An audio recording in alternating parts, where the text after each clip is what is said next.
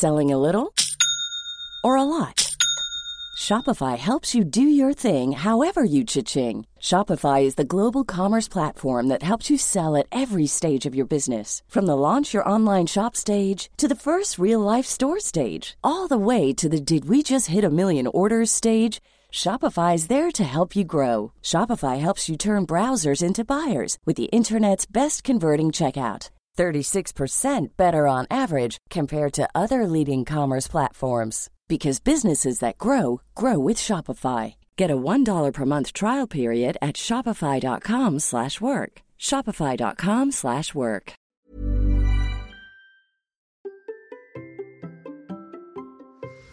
Comment passe-t-on de quelques kilomètres en chaussures à des ultras en sandales? Eh bien, Johan va nous raconter son parcours minimaliste avec sourire et humour. C'est parti.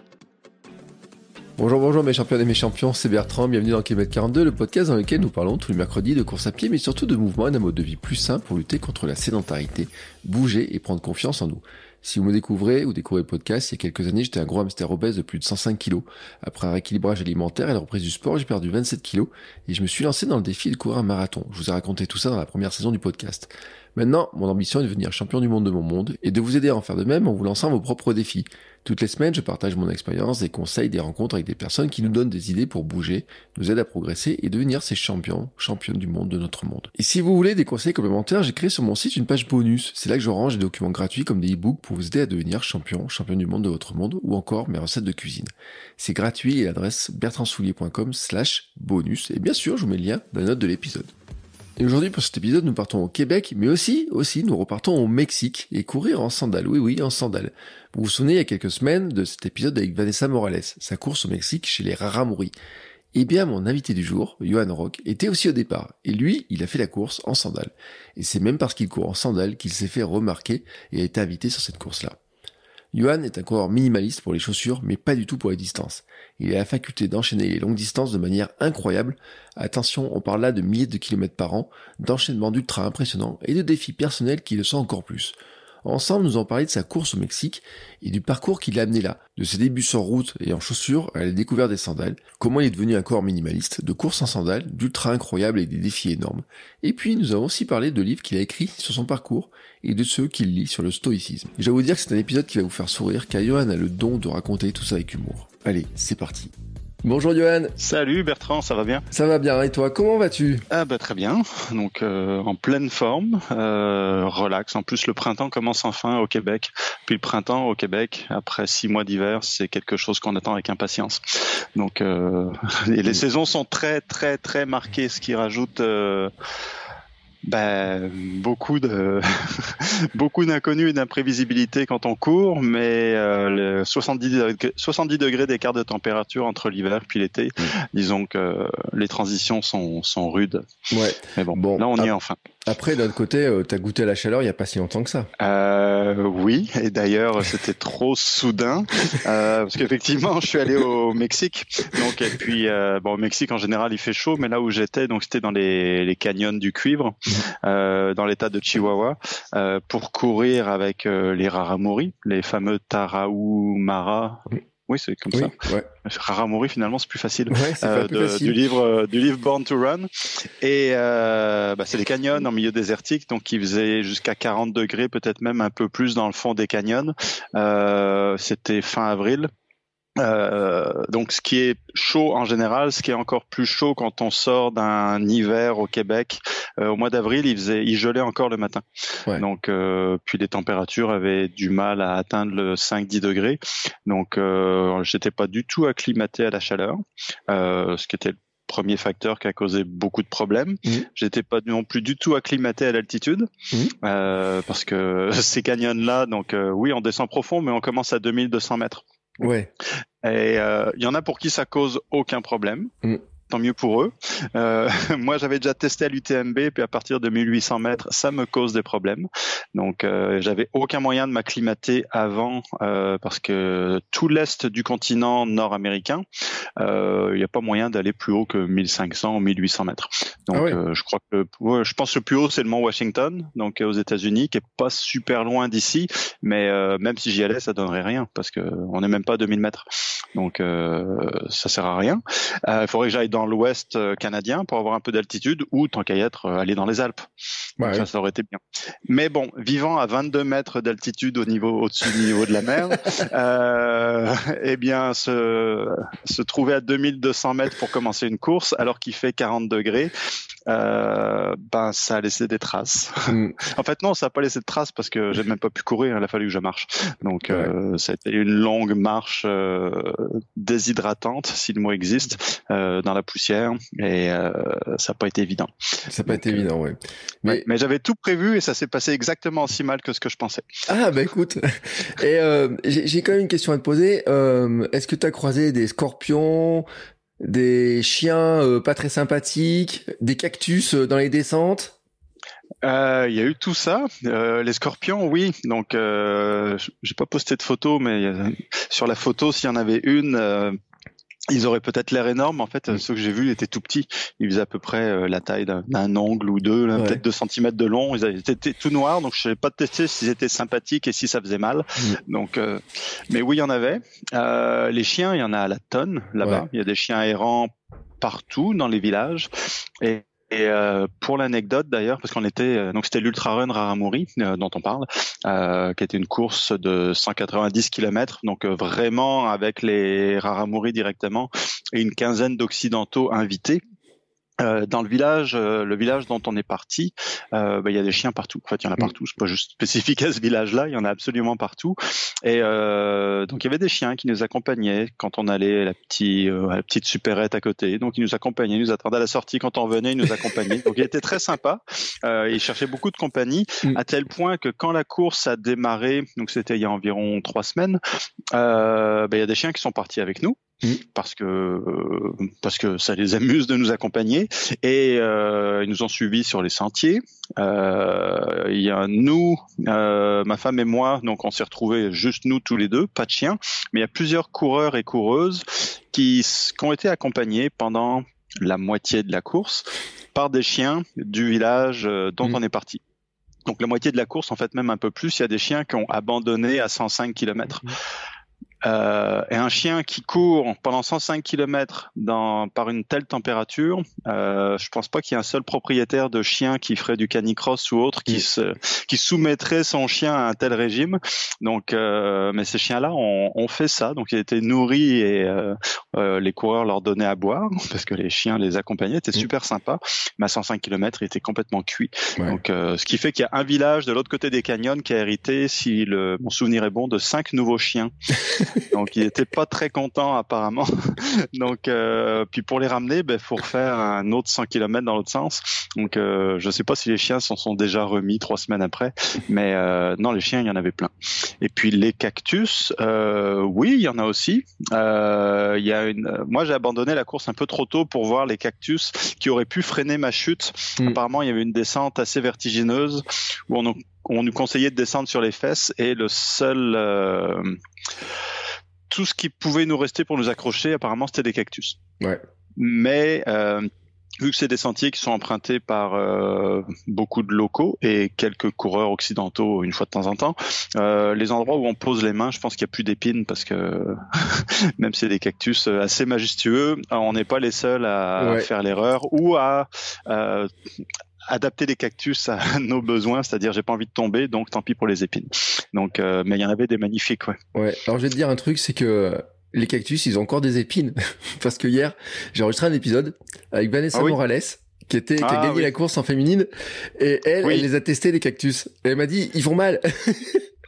oui, oui, non, ça, euh, j'ai pas de mal à le croire. Mais moi, il y a un moment, j'ai glissé sur un sentier qui était, euh, bah, euh, c'était à flanc de, à flanc de falaise, à flanc de montagne, et euh, j'ai posé la main sur je ne sais pas quoi, mais euh, j'ai enlevé pendant des heures après des échardes et des aiguilles de, de, ma main. Donc je sais pas si c'était un cactus ou une autre plante euh, rampante et euh, bien défendu, mais euh, effectivement, il faut faire attention, on met les mains. Outre les scorpions, c'est vrai que les cactus ou les autres plantes, il y avait des arbres qu'on appelait des arbres à clous aussi. Donc ils avaient des épines qui faisaient à peu près 5 cm de long. Euh, Cela me semblait pas mal moins amicaux que les cactus. Mm. Donc euh, je m'en suis tenu très très loin. Ouais, globalement, on va dire quand même que c'est pas la terre la plus hospitalière pour aller courir, quoi.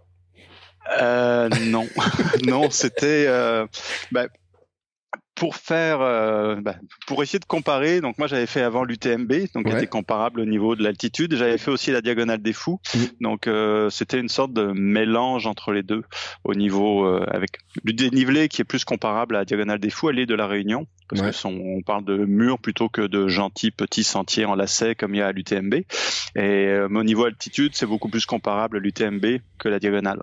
Donc euh, et avec euh, un élément qui était nouveau pour moi, c'était la, la, sécheresse extrême.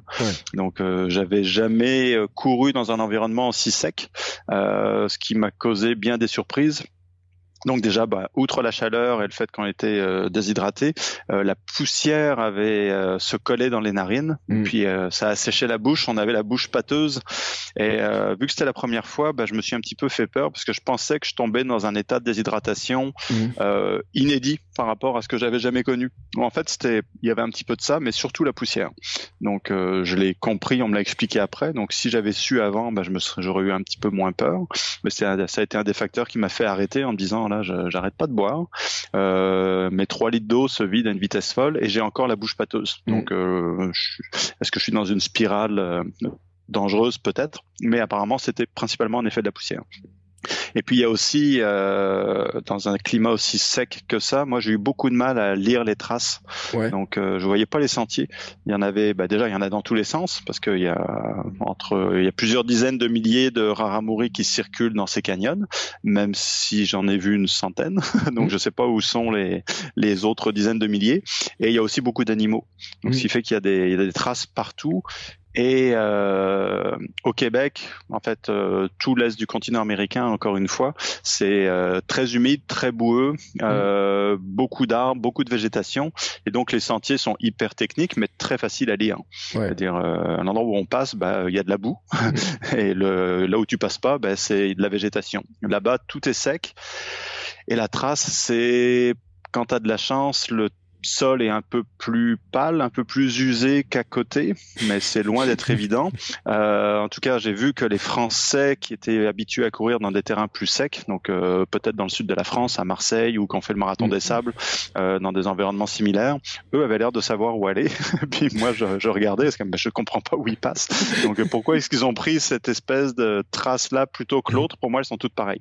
Donc un petit un petit manque d'expérience mm. euh, pour moi en terrain extrêmement sec. Ouais. Et pourtant, euh, tu le dis, hein, t'as fait l'UTMB, t'as fait la Diagonale des Fous. C'est pas ton premier ultra. Enfin, t'as as un parcours de coureur parce qu'on va revenir dessus quand même. Avant, on, va on va refaire un petit euh, un, petit retour. On va dire parce que comment tu t'es retrouvé aller courir chez les Raramuri, qui, rappelons quand même, sont dans l'imaginaire des coureurs qui ont lu Born to Run en disant c'est les coureurs euh, les plus rapides, ou en tout cas qui ont la technique la plus euh, naturelle, ou qui courent pieds nus, euh, les sandales, mhm. on parlera des sandales parce que ça fait partie aussi de l'aventure cette histoire-là. Mais oui.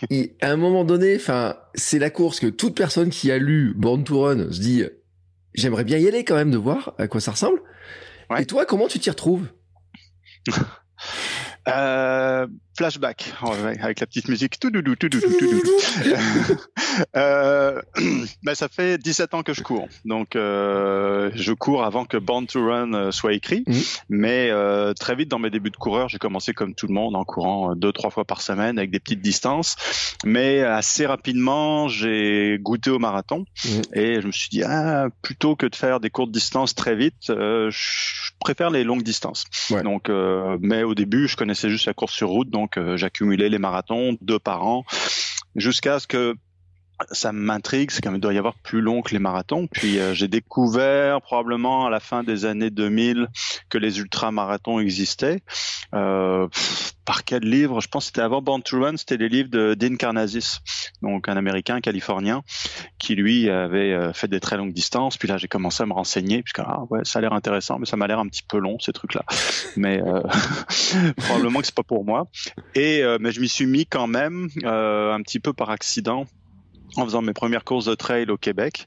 Puis c'était les ultras à l'époque étaient euh, très confidentiels, donc un peu partout sur la planète évidemment. Au Québec encore plus. Euh, le plus long qu'on avait, en fait, il y en avait un. Il faisait euh, officiellement 50, officieusement 58 km. Mmh. Donc, euh, mais j'y suis allé. Je me suis complètement planté la première fois parce que je savais pas ce que je faisais. J'y suis retourné la fois d'après. Et puis, comme beaucoup de coureurs sur route qui goûtent au, à la course en sentier, c'est comme finalement la route c'est chiant et euh, courir en forêt ça prend beaucoup de temps, mais c'est cool. Mmh. Donc, euh, je m'y suis mis et puis là j'ai découvert le monde des ultras. Euh, mais en même temps, en parallèle, euh, vu qu'on parle de sandales et de courses minimalistes et Born to Run, bah, il y a Born to Run qui est Born to Run qui est sorti donc en 2009. J'ai dû le lire peu après sa sortie parce que je l'ai lu en anglais, donc disons 2010 probablement. Et déjà, euh, moi j'étais un petit peu méfiant vis-à-vis des discours des fabricants de chaussures qui conseillaient d'avoir des chaussures avec de l'amorti, comme c'est pas possible de changer les chaussures tous les 500 km. Euh, moi j'achetais des chaussures puis je les jetais quand il y avait plus vraiment de chaussures, c'est-à-dire elles étaient trouées, percées, déchirées. Et dans mon cas, bon c'est peut-être de la chance, mais euh, peu importe l'état de la chaussure, je ne me blessais pas.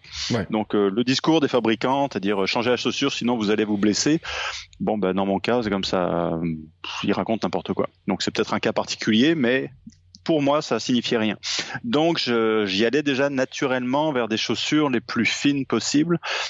Et je pense que c'était un des marathons justement. Il y a l'expo avant marathon où là il y a plein de chaussures à vendre, plein de trucs à vendre, incluant des chaussures. Puis là j'ai acheté la veille de mon deuxième marathon, je crois. C'est le mhm. truc qu'il faut pas faire, t'achètes des chaussures neuves. donc j'en ai acheté des neuves. C'était des, des racers, donc des chaussures super fines, très légères. Puis ils me disent ah tu mets ça pour la course, mais tu mets surtout pas ça à l'entraînement parce que euh, elles sont trop fragiles, elles sont trop légères, il y a pas assez d'amorti, tu vas te blesser.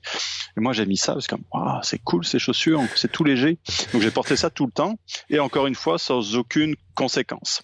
Donc j'étais déjà sur la voie du minimalisme, donc euh, que Born to Run a vraiment mis après sur le radar d'à peu près tous les coureurs, puis qui a déclenché la vague des chaussures minimalistes. Euh, donc moi ça ne m'a pas surpris et quand j'ai, ça m'a même conforté dans mes impressions, c'est-à-dire que la chaussure c'est un accessoire qui est utile, mais euh, c'est pas essentiel pour bien courir. C'est-à-dire c'est le corps qui fait le travail et la chaussure mm. après, euh, faut juste qu'elle interfère le moins possible avec euh, la mécanique, donc euh, sans te blesser. Donc toujours est-il que j'ai en parallèle, je me suis lancé dans les ultras et dans les chaussures minimalistes et j'ai continué dans cette voie-là, donc euh, conforté par Born to Run. Puis là, il y avait plein de chaussures minimalistes avec la, la mode. Euh, on peut appeler ça une mode parce que les, au niveau des fabricants, parce qu'ils en sont revenus depuis, malheureusement pour moi. Et euh, donc je me suis lancé là-dedans, puis j'ai continué et euh, j'ai fait plein d'ultras après, donc avec des chaussures super fines. Puis donc j'en ai accumulé. Donc pour parler, on a parlé de l'UTMB, de la diagonale des fous. Donc donc euh, mon exploration des ultras a culminé en 2015. Euh, j'ai fait mon premier 100 miles en 2013. Puis là après j'ai accumulé. Puis en 2015 j'ai fait 6 ultras en 5 mois. Donc, euh, je voulais voir ce que ça donnait d'accumuler des longues distances en peu de temps. Mm. Donc, j'ai fait d'abord, c'était au mois de mai 2015, j'ai fait Massa Newton, qui est une course dans l'est des États-Unis c'est un 168 km euh, qui est en gros dans les Appalaches. Donc, euh, tu veux de la boue, des racines et des cailloux, il y en a partout, c'est l'enfer. Donc, euh, ça, c'était un 168 km. Un mois après, j'ai fait un 120 km au Québec, donc avec de la boue, puis des racines, puis des cailloux, parce que il y en a. Mm. Quand je parle de boue, c'est de la boue jusqu'au genou. Hein. Ouais. Donc, ça, ça, dépend. Ça dépend de. C'est le pied droit ou le pied gauche. Ça, c'est très variable d'une fois à l'autre. Donc, ça, c'était au mois de juin. Au mois de juillet, j'ai fait un autre 100 miles au Vermont, donc le Vermont 100, qui est un des, un des plus anciens 100 miles aux États-Unis. Euh, au mois de ça, c'est au mois de juillet. Au mois d'août, j'ai fait l'UTMB. donc euh, euh, 160 et quelques kilomètres, je sais plus combien il était à l'époque, là, un peu plus de 160, puis 9000 euh, mètres de dénivelé positif. En tout mmh. cas, on présente pas l'UTMB. Ensuite, je suis retourné au Québec, puis là, j'ai pris le, le train, aller simple pour la ville de Québec, et je suis revenu à Montréal en courant sur la route, donc 250 kilomètres. D'accord. Et ça, c'était pour m'occuper en attendant de partir au mois d'octobre à la Diagonale des Fous. Donc, euh, attends, t'as fait l'UTMB et le la Diagonale des Fous dans la même saison Ouais. Avec un 250 km sur route entre les deux. Et en faisant tous les autres trucs que t'as fait avant Ouais. Donc t'as fait combien de kilomètres cette année-là? Euh, au total, je, je me souviens que j'avais fait un petit peu plus de 1000 en compétition. Ouais puis peut-être 5-6 000 au total. Donc, ah euh, parce que là, les ultras, c'était 120 km ou plus. Mm. Enfin, plus, il y avait un 250 km euh, entre Québec et Montréal. Donc, c'était euh, une grosse année. Puis tout ça, tout ça avec des toutes petites chaussures euh, minimalistes en général. Moi, c'était des Merrell. C'était très fines, très larges. T'as réussi à les amener à faire autant de kilomètres, les Merrell, ou t'en as usé combien dans la saison? Parce que elles sont pas réputées comme étant très solides. Ben, ça dépend de ton niveau de tolérance pour les trous. Ouais. Mais non, elles, avaient bien tenu, elles avaient bien tenu le choc. En général, les chaussures, je les garde jusqu'à 2000, 2500 km. Ah ouais. Ah mais là tu fais des envieux quand même, hein, parce qu'il y en a plein qui euh, qui s'étonnent, qui disent ouais. Puis en plus chez Merrell, j'en ai connu plein qui les ont à partir de 400, 500, qui trouvaient déjà qu'ils avaient des trous, etc. Euh... Ouais, bah les trous, euh, oui, j'en ai aussi, mais ça dépend. Je, je, me souviens que les, dans la même époque, un petit peu avant, j'avais essayé les Vapor Gloves, qui sont vraiment celles pour la route, super fines. Ouais. Puis elles, en 200 km, je les avais explosées. Ah oui. Et ça, euh, tandis que celle pour le celle pour le trail avait été quand même beaucoup plus résistante. Elle finissait par se déchirer sur le côté, mmh. mais euh, elle, elle, tenait encore le pied, donc c'était pas c'était pas dramatique. Mais euh, donc c'est ça, j'ai fait plein d'ultras. Donc je sais plus à combien j'en suis maintenant. J'en suis à plus d'une vingtaine. Je les compte plus trop trop. des ultras officiels, sans compter ceux que tu fais à mmh. l'entraînement. Ceux-là, je les compte encore moins. Mais tout ça avec des chaussures minimalistes. Mais j'en étais pas encore à la sandale. même si j'avais lu dans Born to Run que la sandale avait l'air d'être euh, quasi magique, euh, mais j'étais pas du tout convaincu.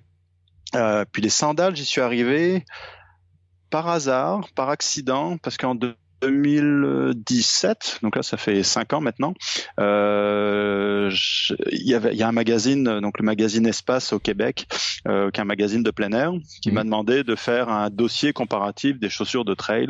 Euh, puis bon, moi vu que j'étais un chaussures minimalistes. Euh, j'ai sélectionné, bon, je leur ai dit, je vais faire les chaussures de trail, mais celles qui n'ont pas un drop euh, mmh. terrifiant, parce que je ne serais pas un bon testeur pour euh, pour des chaussures avec du, du 12 mm de drop. Donc j'ai choisi pour chacun des fabricants les chaussures les plus à plates possibles. Et puis euh, un des distributeurs m'a dit, je sais plus ce qu'il distribuait d'autres, mais il m'a dit ah, si tu veux, on t'envoie en même temps des Luna.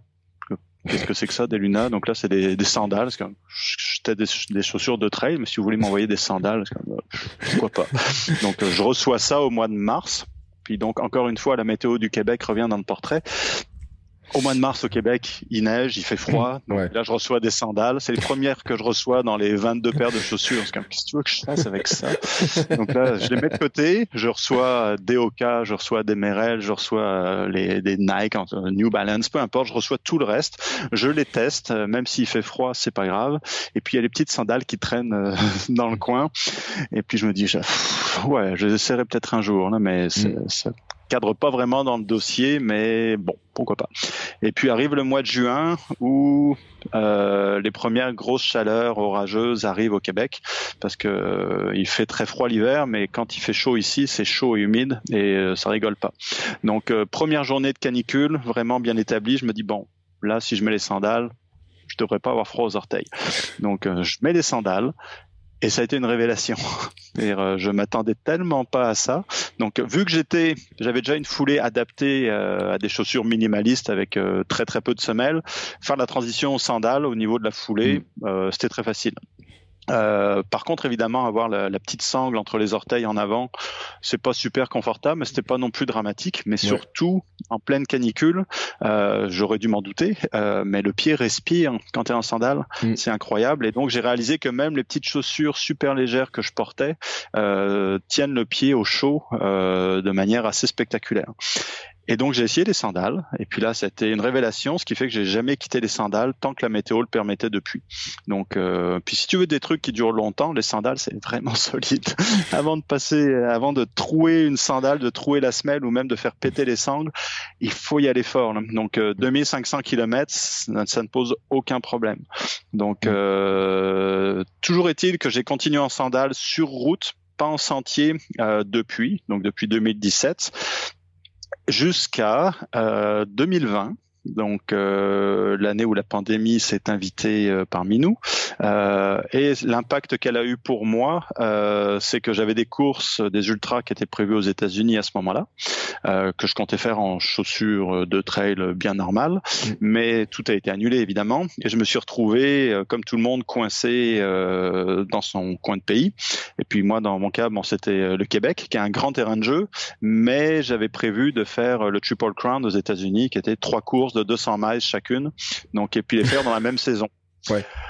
Donc là, ça ressemblait un petit peu à les. J'avais fait 6 ultras en 5 mois. Bah, le Triple Crown, c'est faire trois courses de 200 miles en 3 mois. Donc euh, à peu près. Donc tu fais les, c'est les trois organisés par euh, la même organisatrice. Si tu fais les trois, tu as un classement cumulé sur les trois courses. Donc 320 km pour la première qui est au mois d'août, qui est dans l'État de Washington. Un autre 320 km autour du lac Tahoe en Californie au mois de septembre. Et en octobre, tu fais Moab 240. Donc là, c'est pas 200, c'est 240 miles, donc qui est 385 km. Donc, et puis, tu as un temps cumulé pour les trois. Donc, j'avais prévu de courir vraiment beaucoup. Puis là, tout a été annulé mais là j'étais frustré comme n'importe quel coureur. ouais, mais je voulais courir, là je suis prêt. Et euh, donc je me suis rabattu sur euh, le Québec. C'est grand, il y a mhm. moyen de courir longtemps, mais j'avais pas le temps de m'organiser une super longue course en sentier, parce que les sentiers ici peuvent être assez sauvages. Et euh, à quelques semaines d'avis, euh, me lancer sur un sentier tout seul, euh, peut-être pas. Donc j'ai pris l'autobus, je suis allé tout au bout de la péninsule gaspésienne en autobus euh, dans la ville de Percé et je suis revenu en courant. Sauf que si Québec-Montréal c'était 250 km, Percé-Montréal c'était 1135. Donc c'était un peu plus long. Et évidemment, très vite, la question est venue, à part la, la logistique, puis il faut que je cours tous les jours. C'est comme qu'est-ce que je vais mettre trop pieds. Ouais. Euh, bah, chaussures ou sandales en gros. Hein. Donc euh, mm. il y en a qui le font pieds nus, moi j'en suis pas là. Et puis euh, chaussures, bah oui pourquoi pas, mais des chaussures c'est pas magique. Donc euh, courir un ultra c'est bien, courir un ultra par jour les pieds vont finir par euh, c'est-à-dire ça ça va ça va être chaud ça va être humide ça va euh, mm. ça va macérer ça va faire des ampoules en tout cas c'est c'est pas extraordinaire les sandales, bon, j'aurais pas de problème de macération, c'est clair, mais la petite sangle entre les orteils à mm. coup de 80, 100 km par jour, je sais pas. Surtout que j'avais jamais couru plus qu'un marathon en sandales. D'accord. Donc, euh, mais j'ai décidé de le faire en sandales. Et ça a été un très bon choix parce qu'il a fait très très chaud et j'ai évité à peu près tous les problèmes que les chaussures auraient pu m'apporter et les sandales n'ont pas causé de problème particulier. Mm. Donc c'était pas l'objectif de cette course-là de démontrer qu'on pouvait courir longtemps en sandales, c'est-à-dire les Raramuri l'avaient fait avant moi, mais euh, ça a quand même fait pas mal de bruit parce que évidemment euh, les gens remarquaient très vite euh, t'es en sandales, t'es pas en chaussures, c'est comme ouais, parce qu'il fait vraiment chaud. Puis je suis habitué, donc c'est pas un problème. Je le conseille pas, mais ça fonctionne pareil. Et euh, donc ça, ça fait du bruit et ça finit. Donc là, on finit par boucler la boucle. Ça finit par arriver aux oreilles de l'organisateur de l'Ultra Run Raramuri, euh, qu'il y avait euh, bon, euh, il n'y a pas juste les Raramuri qui courent en sandales, il y avait moi aussi. Je suis pas le seul, hein. Mais euh, avec cette petite course de 1135 km en deux semaines en sandales, j'étais probablement un de ceux qui étaient le mieux préparés à aller courir avec les Raramuri, chez les Raramuri, avec les mêmes sandales que eux, donc euh, sur leur terrain. Donc euh, il m'a invité en bonne partie pour cette particularité là et euh, donc c'est comme ça que je me suis retrouvé à cette course là donc c'est une course sur invitation et c'est parce que, ben, au lieu de mettre des chaussures, j'avais mis des sandales et donc ça l'a intéressé. Mm. Et puis évidemment, quand il m'a invité, euh, c'était évident que j'allais courir en sandales. donc euh, il m'a pas forcé, mais tout de suite j'ai dit bon, ben j'ai pas le choix de le faire en sandales. Ouais. Donc euh, juste parce que euh, j'ai découvert les ultras en partie avec, Born to Run, puis j'ai fini par découvrir les, découvrir les sandales. Donc si je vais là-bas, c'est pas pour le faire en chaussures. Et oui. Et puis disons-le parce que c'est vrai que Luna Sandal, la marque, c'est finalement, c'est lié à Run, parce que dans l'histoire de Luna, c'est ceux qui auront lu Run, ils se rappelleront de Barefoot Ted, qui, la fameuse paire de sandales qui se concocte avant la course.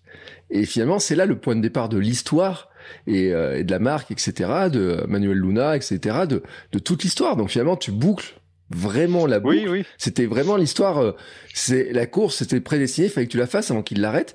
Euh, c'est vraiment prédestiné pour que tu la fasses. Et euh, c'était vraiment le, le, le truc. C'était le voilà, le, la boucle est bouclée, quoi. J'ai envie de dire presque. Ouais. Puis en plus, euh, bah c'est ça. Donc c'est Ted McDonald, donc euh, du livre avec ses sandales, donc faites en Californie, celle-ci. Mm. Donc moi j'avais, je n'avais couru à ce jour qu'avec la version californienne des sandales traditionnelles. Ouais. Donc, euh, puis euh, je m'étais dit, oh, sur place, euh, une fois que j'arriverai dans les canyons, euh, je vais quand même essayer de me trouver une paire de sandales traditionnelles en cuir avec du pneu pour voir à quoi ça ressemble. Et puis, une, sur place, vu qu'on avait quelques jours avant la course pour bah, se rassembler, faire connaissance avec tous les autres participants, ben, j'ai vu qu'au petit supermarché du coin, dans le petit village, ben, ils vendaient des sandales traditionnelles. Mmh donc avec euh, la semelle en, pneu et puis les lanières de cuir. Donc là, je me dis ah ben je vais en acheter. Euh, il y avait des raramouri, donc j'aurais demandé comment est-ce qu'on attache ce truc-là parce que là on est loin des sandales californiennes où euh, il y a des petits trucs en plastique puis nous on comprend comment ça marche. Mais là c'était une, une, grande une grande lanière de cuir puis bon faut que je fasse des nœuds. Moi les nœuds c'est c'est pas mon truc. Moi non plus. Mais il y en a un qui m'a montré. puis quand il m'a montré, bah, moi je parle pas un mot espagnol. Je pense qu'il parlait pas espagnol de toute façon non plus. Mais donc, euh, donc il s'est, installé. Il m'a montré comment attacher une première sandale. En tout cas, il l'a fait pour moi. Ensuite, j'ai essayé de faire la deuxième sandale, le pied gauche, euh, tout seul. Donc, c'est bien marré parce que j'y étais presque, mais pas tout à fait. Donc, euh, après mon premier essai, ben là, il a repris mon travail, il l'a défait en partie, puis il m'a montré comment il fallait bien le faire. Et finalement, c'est pas si compliqué. Et ça, c'était la veille de la course. Puis là, je me suis dit, j'ai porté les sandales pendant la journée, puis bah, c'est pas si mal. Pourquoi est-ce que je ferais pas la course avec les sandales traditionnelles en cuir plutôt que les lunas que j'avais apportés Donc, euh, tous les autres participants m'ont regardé avec des grands yeux, comme t'es malade.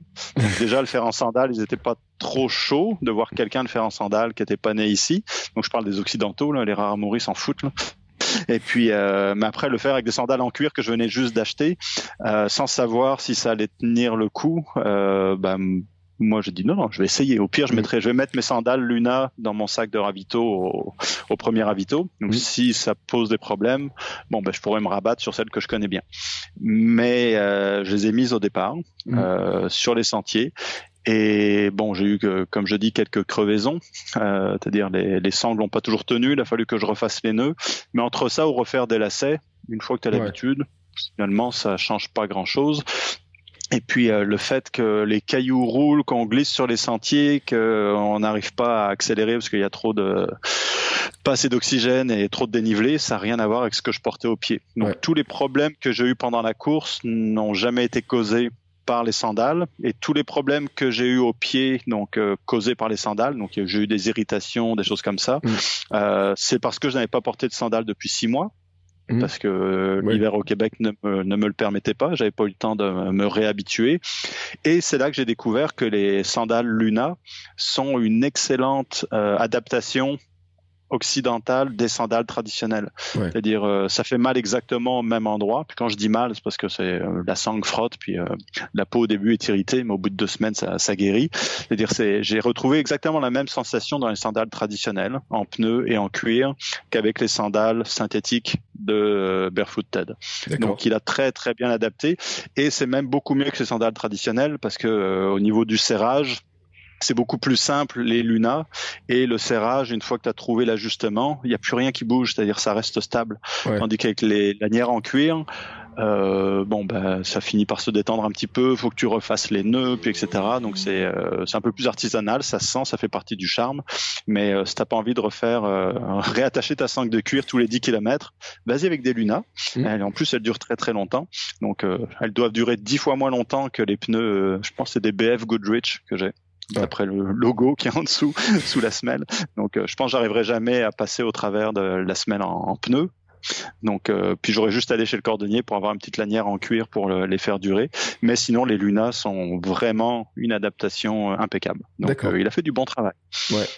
Et alors moi, je cours en sandales et il y a un truc qui m'intéresse quand même, c'est comment tu as réussi à euh, moi, je cours en sandales et pas en Luna. J'ai essayé les Luna, mais euh, l'autre jour, quand même, je suis revenu et ça fait des semaines que je cours. Et puis, je les ai achetés l'an dernier, donc j'ai fait déjà des centaines de kilomètres avec. Et l'autre jour, je suis revenu avec une petite irritation entre les orteils. Et je me suis dit, mais comment tu peux aller faire un ultra avec des sandales et puis j'en ai vu d'autres hein, qui ont fait des euh, l'UTMB en sandales etc je me dis mais comment t'as réussi à finalement ne euh, t'as T'as fait quelque chose pour ne plus avoir d'irritation entre les orteils? Euh, Oui, j'ai ignoré la douleur. c'est à peu près tout. Non, c'est euh, même avant. Euh, depuis longtemps, on parlait du minimalisme tout à l'heure, puis quand je mm. parle minimalisme, c'est minimalisme, euh, le mot, enfin, faut le prendre au sens le plus général. Donc mm. pas juste les chaussures minimalistes. Depuis longtemps, depuis euh, quasiment mes premiers ultras, non seulement je porte des chaussures, mais je ne porte que des chaussures, bah, des vêtements. Oui. Pour ah, être euh, acceptable. Hein. oui, oui. Mais pas de chaussettes, par exemple. D'accord. Donc, euh, je suis pieds nus dans mes chaussures depuis très très longtemps, euh, même l'hiver jusqu'à moins 15, parce que dans mon cas, j'ai trouvé que les, les chaussettes avaient tendance à accumuler l'humidité, puis causer plus de problèmes que qu'autre chose. Et quand j'avais des chaussettes, j'avais quelques ampoules. Quand j'ai enlevé les chaussettes, ben là, j'ai eu des irritations semblables à ce qu'il y a avec les sandales, mhm. mais jamais d'ampoule. Et puis, en général, euh, on en parlait tout à l'heure, au bout d'une semaine ou deux, là où ça a frotté, où c'est un petit peu à vif, euh, ben, au bout de deux semaines, la peau guérit. Et puis après, à l'endroit où j'avais mal, ben, j'ai plus aucun problème. Donc euh, ça fait la même chose entre les orteils, c'est-à-dire euh, la peau euh, s'épaissit un petit peu. Quand il y a une irritation, je continue à courir dessus, donc c'est honnêtement, c'est vraiment désagréable. Donc, euh, parce que quand tu remets exactement la même sandale ou la même chaussure qui frotte exactement au même endroit, puis que la petite plaie n'est pas guérie, euh, ça pique, ça pique pas mal. Mais euh, si tu supportes ça pendant les deux premières semaines, bah après la peau guérit, puis après il y a plus, il y a plus vraiment de limites. Donc euh, après les six mois d'interruption à cause de l'hiver, ben, ça recommence euh, mm. au printemps suivant. Mais au bout de deux semaines, puis là euh, je regarde mes pieds, donc ils sont encore marqués par des kilomètres en sandales que j'ai fait dans les, les canyons. Ben là, c'est en train de guérir, puis ça fait plus mal du tout. J'ai remis les sandales, puis je cours avec et je ne sens rien. Donc c'est vraiment une une question d'adaptation de la peau. Donc après, j'imagine que chacun a des tolérances et des capacités d'adaptation variables, mais euh, moi je laisse pas la douleur ou la peau dicter euh, ce que je porte au pied. C'est peut-être une connerie là, mais donc euh, ça fait mal. Et alors, en gros. Donc, euh, mais après, ça c'est moi là. Hein. Oui, mais ça te réussit. Enfin, après, je veux dire que les, les kilomètres plaident pour toi aussi. C'est-à-dire que tu as aussi cette, ce mode de fonctionnement là, etc., qui montre que ça fonctionne. Euh, mhm. Moi, l'autre jour, c'est juste que j'ai enragé parce que j'ai fait, je suis parti faire 5 kilomètres ou 6 kilomètres. C'était vraiment une petite sortie. Et au bout de 2 kilomètres, j'avais le pied en sang. Tu sais que ça, ça coupait, ça coupait. Je disais mais c'est pas possible. Et je me suis dit, bon, là, il faut que je revoie mon serrage, c'est un truc. Et puis, moi, en plus, il y a un moment donné, c'est que je cours pieds nus aussi. Il y a un moment donné, je sais, je les mhm. enlève, et dès qu'il y a une belle herbe, dès, ou d'un peu de terre, etc., je me mets pieds nus, et je me suis dit, bon, vers mettre pieds nus, et puis tu sais, je guettais un peu les cailloux, etc., je me suis dit, bon, euh, à quel moment euh, je vais avoir un môme, tu sais, et puis, euh, et il y a bien, il y a des beaux champs de cailloux, tu sais, puis je me suis dit, alors attends, c'est quoi le plus compliqué? Marcher sur les cailloux pieds nus, courir avec tes sandales qui, qui, ou qui te mettent le pied en sang? J'ai eu une hésitation et euh, finalement j'ai fini par les remettre quand même et, euh, et je me suis dit bon bah maintenant c'est en train de guérir etc. Mais c'est vrai qu'il y a beaucoup de gens quand même qui et je le sais parce que j'ai des auditeurs qui l'ont qui l'ont testé qui courent en sandales et qui constatent que c'est un peu pas forcément agréable au début, au tout début, etc. Il y en a qui mettent des mhm. chaussettes, alors les Injinji par exemple, qui ont les orteils, euh, mhm. l'hiver notamment, il y en a beaucoup qui courent, euh, qui, qui ouais, j'en ai entendu, j'en ai entendu parler là, parce que ouais, j'avais déjà, j'ai déjà essayé de courir l'hiver euh, sans chaussettes à moins 15, ouais. bah, ce qui devait arriver arriva, j'ai eu des engelures, donc je sais pas si les Injinji m'auraient sauvé, mais bon, euh, j'ai essayé puis j'ai perdu. mais je sais aussi ceux qui ont les pieds un peu sensibles, on peut le dire parce que je mhm. pense à certains qui me disent, et quand j'aurais bientôt un invité d'ailleurs. Que j'aurais bien ton invité, il me disait, bah, là, j'ai un petit plaie à tel endroit, la sandale, elle appuie là-dessus, avec les chaussettes, ça permet de passer aussi. Donc, je dis, ceux qui veulent courir en sandales, il peut y avoir cette solution-là aussi.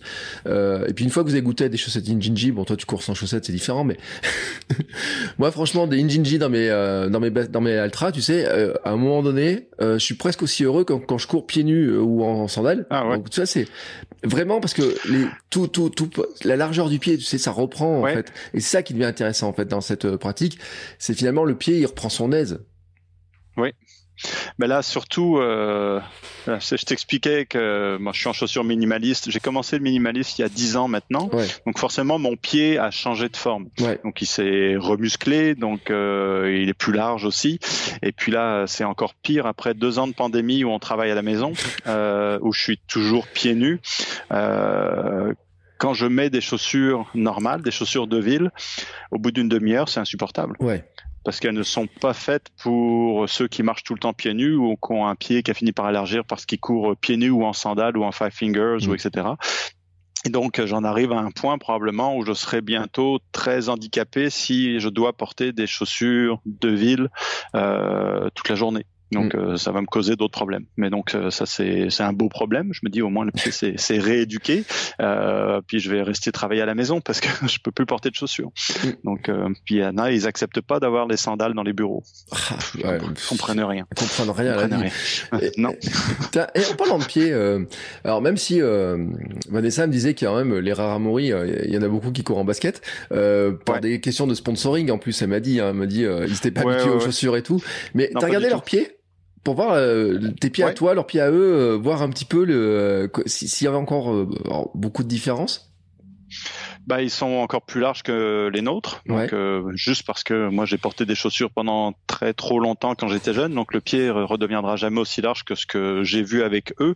Et également, ça ressemble un petit peu aux pieds euh, des Kenyans ou autres, donc euh, qui courent beaucoup pieds nus toute leur mm. enfance. C'est-à-dire ils ont la, bah, la peau est très très lisse. Ça, je l'ai aussi des fois, une sorte de scrubbing, d'exfoliation naturelle parce que je cours en sandales. Donc mm. euh, euh, plutôt que d'avoir euh, la peau tout abîmée. Euh, donc il y en a plein. Et justement, quand ils voient que je cours en chaussettes, ils ont l'impression que si j'enlève mes chaussures, le pied va être abîmé. C'est comme au contraire, la peau est toute lisse. C'est mm. tout doux. Eux, c'est la même chose. Et puis ils ont également, bah, le pied est très épais, mais c'est tous les capitons graisseux en dessous, donc qui permettent, bah, qui, qui donnent un amortissement naturel, donc qui te protège des cailloux. Toi qui cours pieds nus, plus tu vas courir pieds nus, plus le pied devrait s'adapter. Mm. Euh, et euh, avoir des capitons graisseux. Et donc euh, eux, ils ont ça aussi. Même s'ils ont des sandales pour les protéger, ils, sont aussi pieds nus beaucoup. Et donc ça, c'est quelque chose que nous, on a beaucoup de mal à développer parce que on est très très peu pieds nus ou quand on est pieds nus, bah, c'est à la maison. Donc c'est pas, il n'y a pas beaucoup de stimulation pour le pied là-dessus. Mais donc euh, c'est ça, ils ont des pieds euh, bah, qui sont magnifiques et qu'on n'arrivera jamais à égaler. Donc euh, tu vois que ce sont des pieds en pleine forme, en pleine santé. Ouais. Donc les nôtres font pas le figure à côté. Mais j'ai fait un épisode, on avait fait un épisode avec le traducteur du livre de Ken Bob Saxton, Barefoot Ken, sur le, la course pieds nus. Et justement, il explique la mécanique du pied, il explique vraiment beaucoup de choses, comment poser le pied. Il explique justement aussi cette, ce, cette histoire de en fait il va se constituer, que le pied est bien fait, mais que juste on l'a totalement désadapté à la, mhm.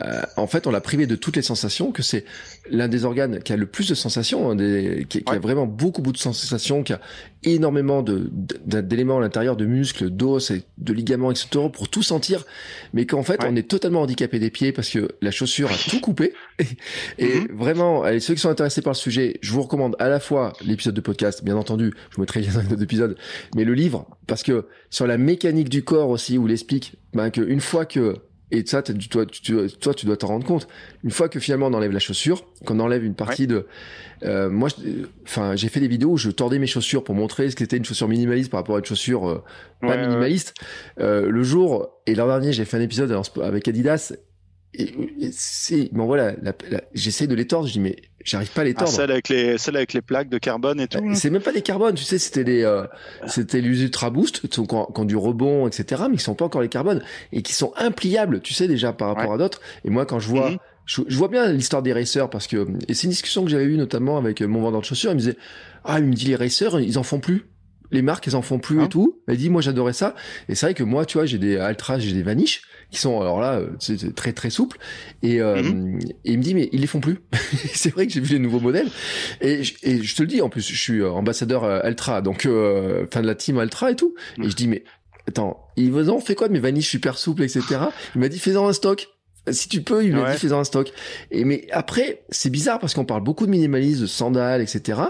Et en même temps, t'as l'impression quand même que dans le marché, bah, ils, ils y sont pas si il y a eu un, que ça quoi. Il y a eu un retour de balancier euh, aussi, puis euh, je on parlait euh, tout à l'heure des blessures, enfin des blessures, des petites irritations au mm. pied. En général, euh, les coureurs, même tout le monde, dès qu'on commence à faire une activité, on cherche des raccourcis, on cherche des formules mm. magiques. Et puis, euh, donc, c'est-à-dire quand ça commence à, à, frotter, à brûler un petit peu, ben, on aimerait que ça arrive pas, parce que moi, mais il n'y a pas de formule magique. C'est-à-dire tu changes de ce que tu portes au pied, ça aura des conséquences. Et puis, euh, bah, je pense que les fabricants font très bien leur marketing mm. et euh, les consommateurs sont répondent, c'est-à-dire euh, ils cherchent toujours une chaussure qui va les aider plutôt que de faire le travail. Donc euh, oui, ils s'entraînent, oui, ils courent des centaines de kilomètres par mois, donc ils conditionnent une bonne partie de leur corps à l'exercice, à l'activité, mais ils sont pas prêts à faire euh, le travail, le reste du travail. Donc là, on parle spécifiquement du pied. Mm. Donc enlève tout ce qui entoure le pied, puis laisse le pied travailler. Ok, tu es reparti pour 3 à 5 ans d'entraînement pour que le pied se transforme. Ouais. Oui, mais à long terme, ça va être super rentable. Bon, ok, tu vas avoir l'impression de perdre du temps pendant les années qui suivent, mais c'est ça, courir avec des chaussures minimalistes, c'est comme bah tu vas, euh, le pied va se muscler, le pied va se transformer, euh, l'ensemble de ta foulée va se transformer moi, je l'ai vu quand je suis passé à la foulée minimaliste. C'est un effort conscient. Mm. Donc euh, changer de foulée, donc euh, en multipliant les sorties sur des courtes distances pour éviter, parce que quand tu fatigues, euh, la foulée que j'avais qui avant était ma foulée naturelle, bah, qui est pas où j'arrivais sur le talon, comme tout le monde, comme beaucoup avant. Bah, décider d'arriver sur l'avant du pied ou au moins avec le pied à plat plutôt que sur le talon, il fallait que j'y sans arrêt. Et puis quand je fatiguais, je retombais sur ma foulée d'avant, sur le talon. Donc en petite chaussure, ça fait mal. Mais quand les muscles ne répondent plus, parce que là, quand le mollet est mort, t'as beau vouloir arriver sur l'avant du pied, ça marche moins bien. Mais euh, donc j'ai fait des, centaines de sorties pour transformer au niveau musculaire, au niveau des tendons, au niveau euh, bah, du patron moteur, au niveau nerveux. Pour adapter ma foulée. Et il m'a fallu un bon trois ans à coup de 5-6 000 km par an pour faire la transition. Ouais. Donc et le pied s'est transformé en même temps, mais pas juste le pied. Donc euh, donc tout ça pour dire que euh, on cherche toujours des formules magiques. On aimerait que ça aille plus vite. On aimerait pouvoir aller euh, changer de foulée en trois mois ou en un mois. Parce que ah non, ça marchera pas là.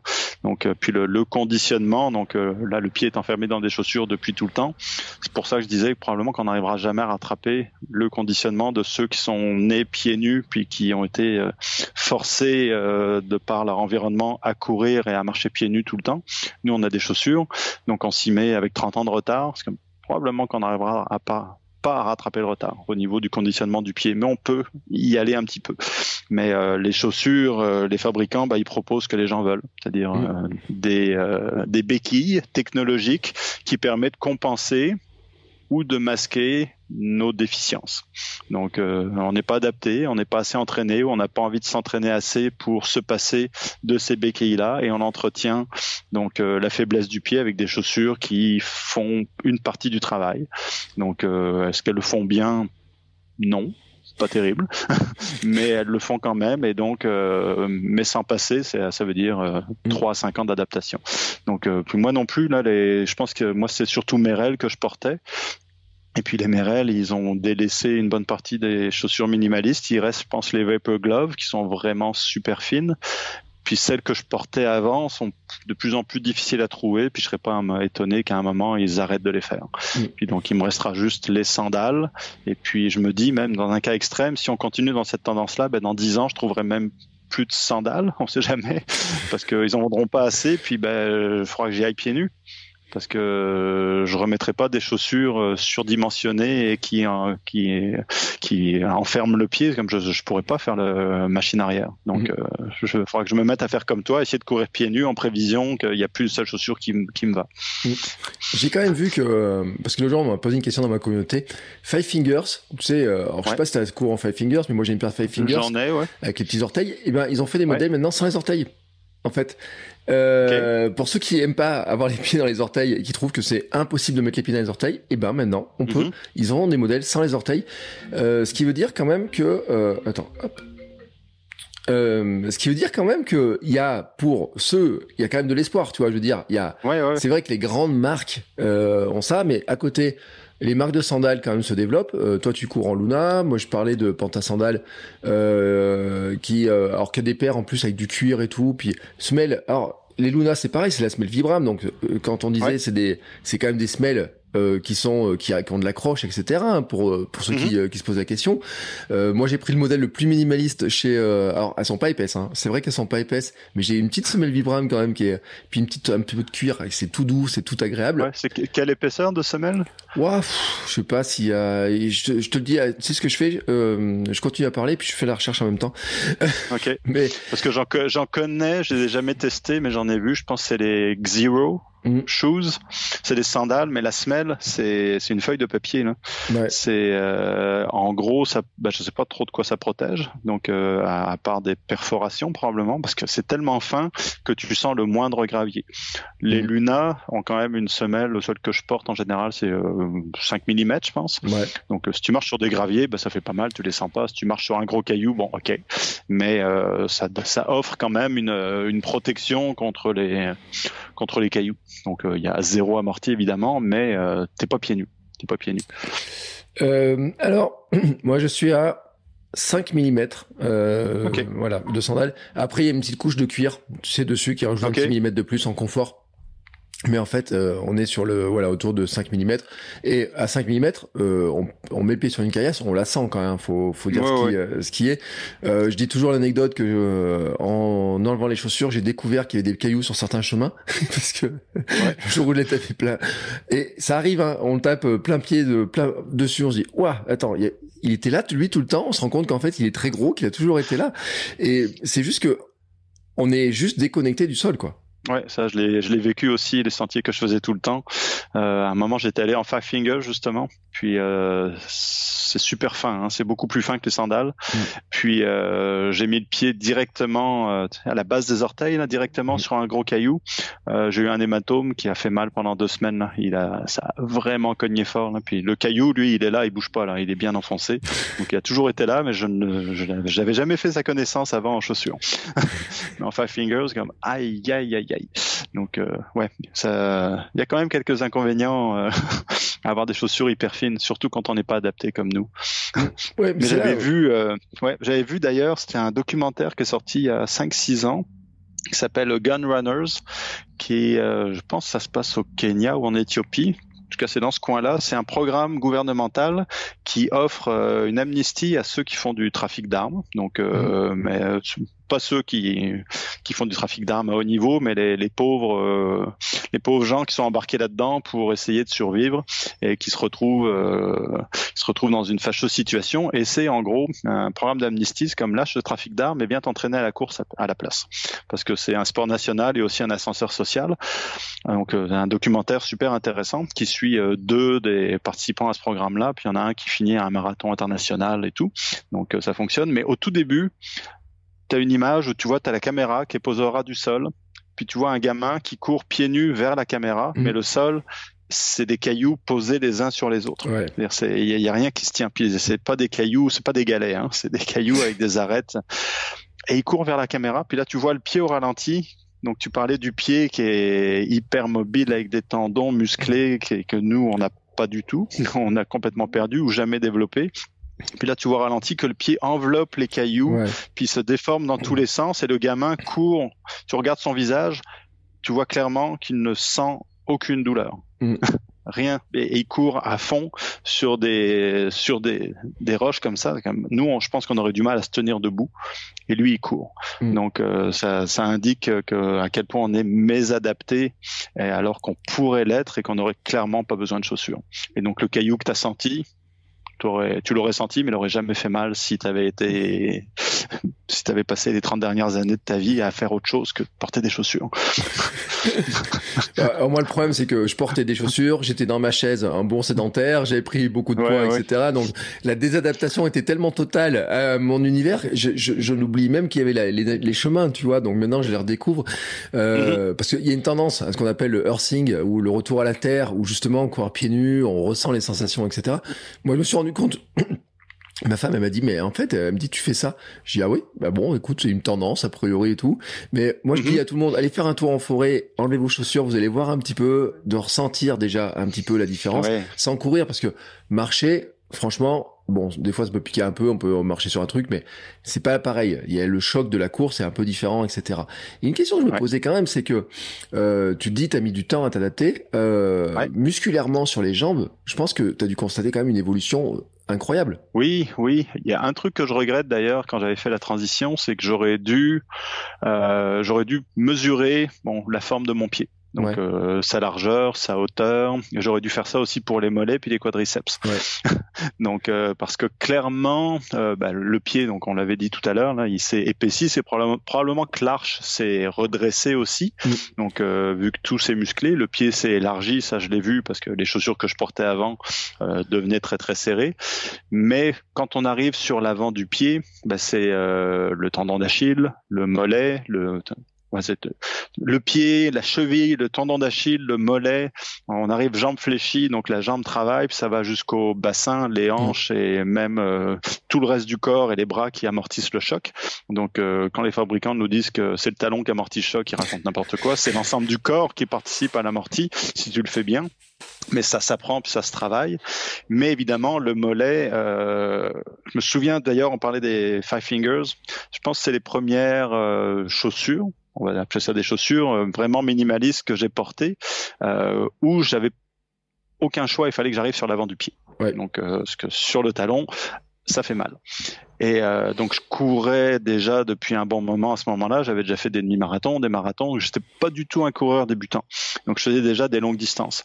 J'ai mis les five fingers. Je suis allé courir un petit peu. Au bout de 5 km, j'avais les deux mollets complètement crampés. Ouais. donc et c'était pas un manque d'entraînement.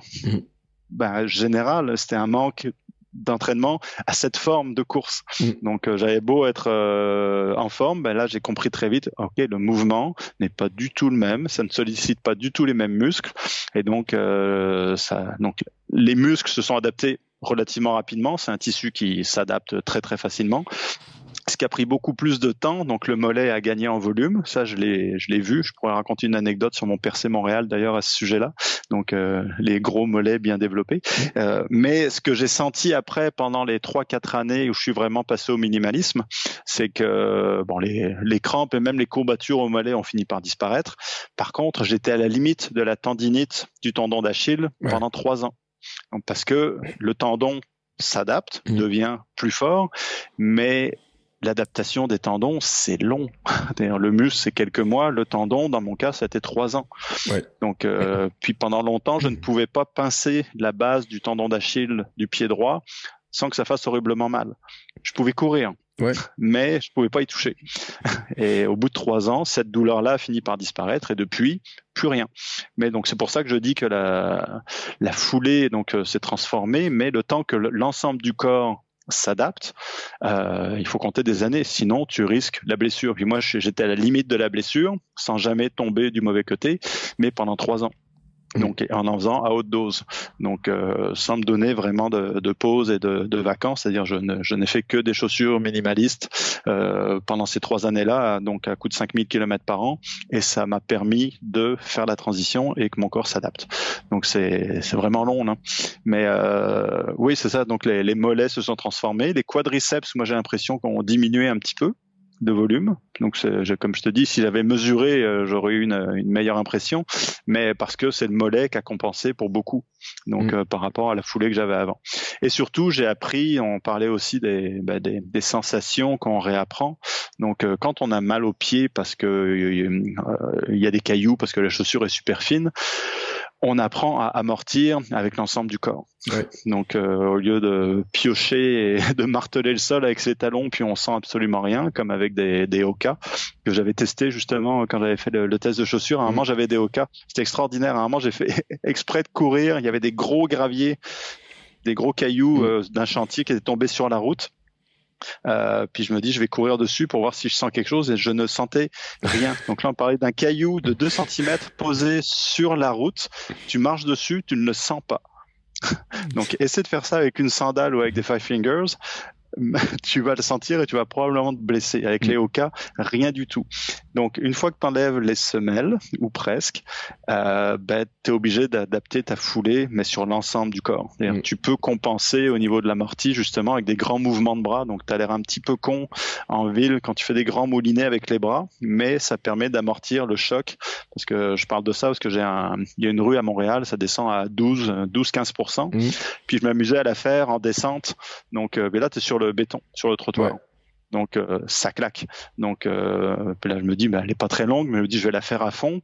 Puis pour pas que ça fasse mal aux pieds, bah, tu te mets à faire des grands moulinets avec les bras parce qu'à chaque fois que le pied tape, si le, bras est bien placé, bah, tu amortis. Donc tu amortis avec euh, le bras, les épaules, le dos, le bassin, les hanches, les genoux, tout. Donc c'est pas la chaussure qui travaille, c'est l'ensemble du corps. Donc tu te rééduques au complet comme ça. Donc c'est euh, c'est vraiment intéressant d'être à la de redécouvrir toutes ces sensations là. Et puis on reste toujours euh, on fait une fixation en tant que coureur sur les chaussures. Comme les chaussures c'est une toute petite partie de l'équation là. Donc euh, faut en sortir un petit peu. Et euh, alors tu sais j'aurais plein de questions mais il y a, d'abord la course chez Raramori. Tu l'as fini ou pas? Oui. Oui. Non. Non? Non. Non, j'ai fait 50 kilomètres. D'accord. Donc, euh, comme je disais plus tôt, c'est parce que je me suis un petit peu fait peur à cause de la sensation de chaleur et de déshydratation. Donc, euh, j'étais probablement, puis ça par expérience, malheureusement, j'étais probablement proche du coup de chaleur, de mmh. l'insolation. Donc, malgré les précautions que j'avais prises, j'avais un chapeau et tout, mais la, le changement de température était trop brusque entre mon quotidien des six derniers mois et l'arrivée au Mexique. Donc, euh, la déshydratation aussi était probablement un facteur. Ça, normalement, j'y suis habitué parce que je bois relativement peu par choix pendant mes courses. Donc, euh, mais donc, euh, sauf que là, on était un petit peu en pénurie d'eau parce que c'est une course où on est quasiment en autonomie complète. Mm. En tout cas, les distances entre chaque ravitaillement euh, sont importantes. Sont très importantes. Et donc, on est obligé de se ravitailler. Euh, c'était du 35 km, mais 35 km, vraiment pas facile. Donc, j'ai déjà fait un marathon sur route sans rien boire, sans aucun problème.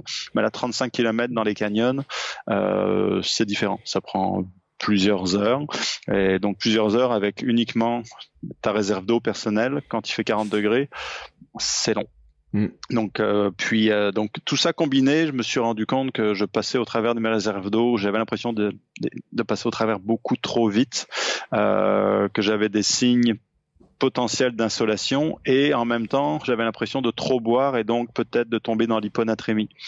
Mm. Donc là, ok, ça commence à devenir un petit peu compliqué si j'ai à la fois un coup de chaleur et que je bois trop, et mais que si je bois trop, j'aurai plus d'eau, donc je vais finir par être vraiment déshydraté. Donc là, ça commençait à être compliqué, plus euh, la, la, poussière dont on parlait.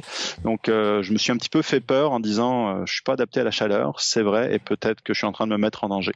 Donc et puis commencer à plus courir très très droit sur des sentiers très étroits, c'est pas non mm. plus idéal.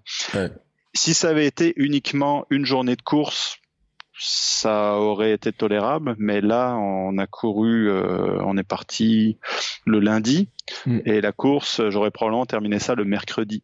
Donc euh, à la fin de la première journée, j'étais déjà dans cet état. Je me dis j'ai encore deux journées à passer au soleil et dans la poussière pas sûr que ce soit le meilleur calcul. Donc euh, à 50 km, il a quand même fallu 19 heures pour faire 50 km.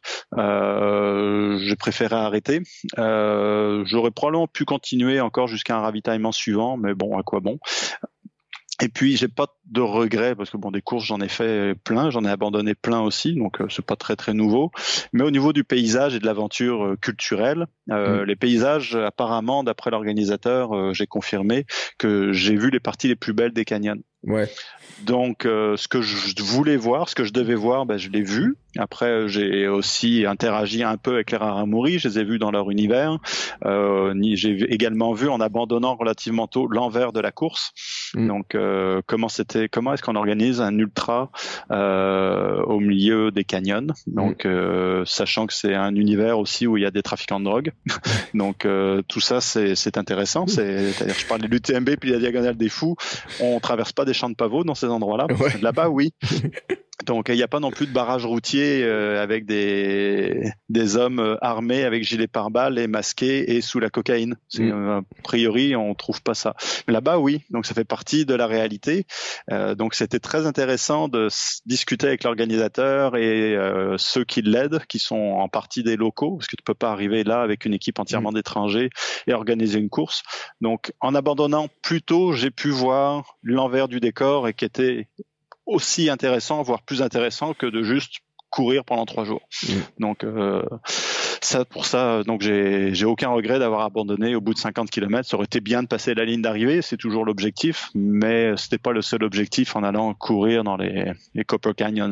Donc j'ai vraiment retrouvé, euh, j'ai eu l'impression confirmé de courir dans le livre Born to Run du début à la fin. D'accord. Donc avec toutes les anecdotes et les détails, il parle également des trafiquants de drogue. Ouais. Donc bah, c'est vrai, c'est vrai, ça en fait partie. Puis on parlait justement, je me souviens avec Vanessa, qui citait euh, après dans ses anecdotes de course, ses souvenirs. Et puis là, il y avait des narcos qui m'ont couru après.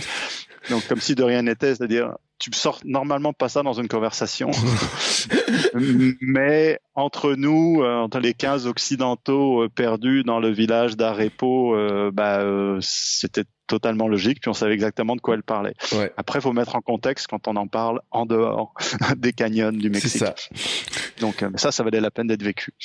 Mais euh, c'est vrai, et euh, je mettrai le lien vers l'épisode avec Vanessa parce que où elle raconte aussi des choses et euh, elle, elle confirme aussi d'ailleurs que pour elle les 90 premiers kilomètres, euh, le début était vraiment le plus magnifique. Elle dit après c'était 110 kilomètres qui étaient plus plats et elle, elle qui adore monter, descendre, etc. C'était Mhm. un peu un peu différent, donc euh, qui Ouais. confirme aussi un petit peu ce, ce, ce sentiment. Euh, bon, elle en plus elle était contente, elle a fait la nique euh, Raramori, elle en a laissé plein derrière, notamment les frères Moreno. Oui. Non, alors, ceux qui n'ont pas écouté l'épisode, allez écouter l'épisode parce que je vous garantis que comme elle en parle, elle est tellement fière en plus parce qu'ils l'ont ils l'ont perdu en plein en plein chemin, ils l'ont pas ils ont enfin il y a vraiment des, des trucs qui sont qui qui sont qui sont drôles parce qu'elle le raconte avec son accent en plus c'est drôle. Mais euh, ce que je voulais euh, venir pour euh, pour finir cet épisode quand même, c'est que tu sais moi je regarde ton compte Instagram, je regarde un petit peu ce que tu fais. Alors déjà, Ouais. je dois te dire que ta petite euh, salle de sport là, Ouais, la ah, grange. La Grange, c'est quand même un endroit qui est magnifique. Mais en fait, ce qui m'a arrêté, Oui. c'est tes livres. Et parce qu'il y en a deux, j'ai vu les Stoïciens, tome Ouais. 1, tome 2. Et je me suis dit quand même, il fallait que là je t'en parle parce que j'ai fait plusieurs épisodes euh, sur le stoïcisme avec euh, différents Ah invités, oui. etc. On en a parlé, euh, notamment alors un épisode avec Lilian qui a traversé euh, la- l'Atlantique à la rame avec justement euh, Épictète comme livre de qui lisait Épictète tous les jours en traversant, tu vois et tout. Et je me suis dit Mhm. tiens le toi qu'est-ce que tu vois dans le stoïcisme? Parce que quand même c'est des gros pavés que t'as lu là, hein, les, les deux là. Oui, oui, oui, c'est Stoïcien 1 et 2, là, Ouais. c'est, euh, rassemblé par un universitaire euh, donc qui couvre absolument tout. Je suis encore dans le tome 1, donc Ouais. euh, c'est long, hein, c'est, c'est dense, ce truc-là. Donc euh, surtout que c'est des textes euh, grecs qui ont été traduits, puis pas forcément... Euh, quand c'est une traduction littérale, Mm. il faut se remettre dans le contexte de la Grèce de l'époque. Il y a beaucoup de choses, quand tu le lis, qui n'ont plus aucun sens pour nous, Mm. à moins de se replacer dans leur univers. Donc euh, ça implique bon ben faut que j'apprenne sur l'univers de la Grèce antique pour comprendre de quoi il parle. Donc c'est un peu plus facile euh, quand tu vas vers le stoïcisme plus moderne. Donc euh, Marc Aurèle, euh, donc les, les empereurs romains, qui là au moins date du début du premier millénaire plutôt que plusieurs siècles avant. Mais c'est surtout que les, les maximes et les, la- des stoïciens, je trouve qu'elles s'adaptent euh, extrêmement bien à l'ultramarathon. Oui, c'est ce que je voulais dans un podcast sujet, de course à pied. C'est, c'est-à-dire, c'est vraiment, ça s'adapte partout, mais quand tu lis ça avec une perspective que tu vas en chier parce que tu te lances dans un ultra qui va faire 160 km où il y aura des conditions pourries, Mm. c'est-à-dire, si tu espères pouvoir tout contrôler et avoir une course qui soit agréable du début à la fin, t'as rien compris. Mm. Tu- ça va être pire. Donc, euh, tu contrôles relativement peu sur ce qui va t'arriver et il vaut mieux s'en réjouir ou en tout cas l'ignorer puis dire ça fait partie de la course. Donc, euh, puis c'est ce que je répète souvent. euh, quand il y en a qui, euh, qu'il y en a qui me demandent ah j'aimerais courir un ultramarathon c'est comme si, si tu veux tu peux essayer mais euh, je- je- je- si tu t'attends à ce que je te fasse croire que courir 160 km c'est une expérience agréable comme je te dirais pas ça Mm. comme ça va être désagréable euh, pendant très longtemps et puis il y a pas de surprise puis si tu penses contrôler toutes les variables et partir avec plein de matériel, puis même des pilules ou des anti-inflammatoires pour te protéger de tout ce qui va t'arriver, comme c'est pas la bonne attitude. Euh, tu le fais pour, j'aime pas le mot souffrir parce que c'est pas le cas, ce sera inconfortable. Donc euh, ça va être inconfortable, ça fait partie du plaisir. Et puis les stoïciens ne disent rien d'autre sur la vie en général, c'est-à-dire euh, tu contrôles très peu le reste. Si tu t'attends à ce que les éléments jouent en ta faveur, c'est comme tu seras tu seras vite déçu et puis si t'es fâché parce qu'il pleut bon bah tu seras fâché souvent puis ça changera absolument rien de toute façon puis si si tu t'attends à ce que les sentiers soient secs pour euh, faciliter ta course, c'est comme les, les sentiers, ils, ils, sont pas là pour ça. C'est-à-dire, ils, ils, sont là et tu, tu t'adaptes ou pas, mais euh, donc euh, toutes ces maximes là s'appliquent extrêmement bien à l'ultramarathon. Mmh. Donc je me suis dit que je ne sais pas s'il courait parce que en plus les stoïciens euh, étaient en général prônaient vraiment le, une complémentarité, complémentarité entre l'esprit et le corps, c'est-à-dire euh, ils n'étaient pas du genre à mettre de côté l'activité physique. Mmh. Je pense qu'il y a certaines écoles de philosophie qui rejetaient complètement l'activité physique, les stoïciens pas du tout. Ça en faisait partie intégrante. Donc euh, puisque des fois on a tendance à opposer littérature, philosophie, puis le sport, c'est deux trucs qui sont euh, qui sont euh, contraires. Donc ce qui est pas le cas de toutes les écoles de philosophie, mais les stoïciens, l'activité physique, même intense, même ardue, comme euh, pour eux, ça, ça faisait partie d'une vie normale et équilibrée. Donc je pense qu'ils auraient fait des très très bons ultramarathoniens parce qu'ils étaient bien armés pour il se passe quelque chose, ça tourne mal, puis pff, oui, et alors? Ouais. Puis ils couraient je le savais, je m'adapte. Oui, oui. Donc, euh, je le lis pour voir si justement j'aurais pas grand chose, j'aurais pas plein d'autres choses à apprendre euh, sur les ultramarathons, malgré mon expérience de plein d'ultra. Il y a sûrement encore des, des choses que je peux ignorer et arrêter d'être surpris quand il y a des, des merdes qui m'arrivent. Donc, euh, pour les prendre avec un peu plus de philosophie, justement.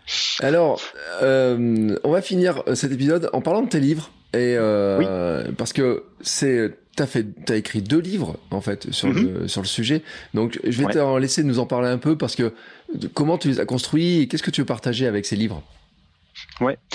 Le premier, donc euh, les deux s'appellent Ultraordinaire, donc c'est mmh. comme le, le, titre. Le premier s'appelle Ultraordinaire Journal d'un coureur. Il a été publié en 2016 et ça inclut justement les six ultras euh, dont mmh. on parlait que j'avais fait en 2015, mais pas uniquement. C'est-à-dire euh, les six ultras constituent la culmination de toute mon initiation à la course à pied. Donc le premier livre, en gros, décrit mes débuts en course à pied, qui sont d'ailleurs probablement comme pour beaucoup pas très facile à définir. Quand est-ce que j'ai commencé à courir sérieusement ou avec un objectif je sais pas trop. Je le place en 2005 mais j'ai eu plein d'essais avant euh, ratés dont je me souviens moins. Mais il euh, y, a, y, a, tous ces essais là dont je parle. Et ce premier livre était en fait c'est euh, j'avais commencé un blog en 2012 mmh. pour décrire quand j'avais commencé à faire mes allers-retours entre la maison et le travail. Euh, je, là, j'ai commencé à courir deux fois par jour, puis je ne trouvais absolument rien. Donc, euh, qui, pouvait me dire est-ce que c'est une bonne ou une mauvaise idée de courir matin et soir tous les jours? Donc je dis bah, je vais le documenter comme ça peut-être qu'à titre posthume ça servira à quelqu'un d'autre. Donc euh, si jamais je ne survis pas l'exercice. Donc j'ai survécu et graduellement euh, j'ai trouvé surtout avec ce blog mon, mon style d'écriture donc euh, un style d'écriture qui me plaisait et les sujets aussi qui m'intéressaient qui finalement n'étaient pas de parler de, de de, de, la dernière chaussure à être sortie euh, d'un point de vue technique. Donc il y en a plein qui font ça, qui sont très bons. Moi, ça m'ennuie euh, infiniment de parler de ce genre de trucs. Donc euh, j'ai au contraire parlé des, des, récits de course, donc euh, avec plus ce que je ressentais, les erreurs que je faisais. Puis les erreurs sont bien plus drôles que quand tout se passe bien. Donc, et puis euh, j'ai fait beaucoup d'erreurs. Donc, euh, j'ose croire que mon livre est très très drôle. donc, euh, faites faites ce que je dis, pas ce que je fais. Donc, c'est vraiment ça. Et donc, ce premier livre est un rassemble. J'ai rassemblé les meilleurs les meilleurs textes de mon blog et que j'ai j'ai ajouté également plusieurs nouveaux récits. Donc, avec principalement l'UTMB, la diagonale des fous et ce genre de choses. Et le, les deux livres aussi donc sont pleins de photos parce que un truc qui motive beaucoup à courir, c'est je cours pour prendre des photos. Mmh. Donc des photos de ce qui m'entoure, des photos de ce que je vois, des photos, des fois des autoportraits où je me prends en photo dans mon environnement. Puis là, je parle pas de, de selfie, je parle de, de, photos un peu plus évoluées. Donc, euh, ce sont des livres où il y a beaucoup de textes et également beaucoup d'images. Donc les deux, je trouve, se complètent des fois pour décrire euh, ce que je vois et ce que je vis. Surtout au Québec où les paysages changent de manière spectaculaire d'une saison à l'autre. Donc euh, on a des extrêmes, c'est-à-dire euh, courir entre euh, à moins 30, c'est difficile mais ça donne des images magnifiques. Et puis ben, il n'y a pas grand monde qui court à moins 30, donc je suis un des rares à avoir des images de ces conditions-là parce que les autres ont tendance à pas être dehors quand il fait moins 30. C'est bizarre. C'est bizarre. Comprends pas pourquoi. C'est très très bizarre. c'est étrange. Donc bref, le premier livre c'est des textes très courts qui sont euh, plus ou moins indépendants les uns des autres parce que c'est un texte de blog, mais qui décrivent mes débuts en course à pied jusqu'à plein d'ultra. Le deuxième, donc qui s'appelle Ultra ordinaire, Odyssée d'un coureur, euh, ça a été écrit donc cinq ans plus tard et ça décrit euh, ben, mon arrêt de la course à pied parce qu'après avoir couru plein d'ultra et écrit un livre sur la course à pied, j'ai arrêté de courir. et en soi, c'est un sujet qui est super intéressant parce que c'est dans bien des sports, c'est on dirait que c'est une sorte de tabou quand tu arrêtes une activité qui te définit. Mm. Donc euh, c'est souvent perçu comme un échec euh, parce que là, ben, je courais, puis les gens s'attendaient à ce que je cours, puis euh, je m'entraînais, puis là, si je m'arrête, est-ce que c'est un signe de faiblesse, est-ce que c'est un signe d'échec? Donc on a du mal à en parler, et puis on a l'impression aussi qu'on va beaucoup se faire juger si on dit ben, j'ai abandonné la course à pied, surtout quand, quand on a couru plein d'ultra. Mm. Donc, euh, je parle de ça dans mon deuxième livre, donc euh, de ce qui m'a porté à, arrêter la course à pied. Et puis, manifestement, avec euh, tout ce dont on vient de discuter, ben, je m'y suis remis. Mais la reprise de la course à pied a été pénible, ça a été long, ça s'est fait sans grande conviction non plus. C'est-à-dire, j'étais jamais sûr de vouloir vraiment me remettre à courir comme je faisais avant mais graduellement, euh, j'ai trouvé d'autres sources de motivation qui étaient différentes de celles que j'avais dans le premier livre, et euh, ça a donné que je cours maintenant plus que ce que j'ai jamais couru avant. Donc, euh, en changeant de, plein de choses, donc euh, donc la motivation est revenue. Ça aurait pu ne pas revenir, ça aurait pas été un drame, mais là c'est revenu, puis ça m'a donné assez de matière pour le raconter dans un deuxième livre. Donc euh, l'arrêt de la course, reprendre la course, puis là ça culmine avec donc mon percé Montréal, mon 1135 km en sandales que j'ai fait donc euh, en 2020. Donc euh, la, reprise a fonctionné donc euh, manifestement. Et donc puis là encore une fois, il y a beaucoup beaucoup de photos donc c'est encore du texte et et des images pour illustrer euh, ce qui est des fois difficile à décrire en mots ou pour euh, avoir donc euh, raconter la même histoire mais sur avec deux médiums différents. Donc un par écrit puis l'autre en image. Donc puis ça c'est sorti il y a un tout petit peu plus d'un an maintenant. Donc c'est des indépendamment de ça c'était vraiment des super projets donc de parler de course à pied donc accompagné par une maison d'édition. Donc c'est un monde que je connaissais pas du tout. Donc là donc d'écrire un livre, être accompagné donc euh, participer à la mise en page, participer à, toute l'élaboration de l'objet. Donc euh, c'était super intéressant.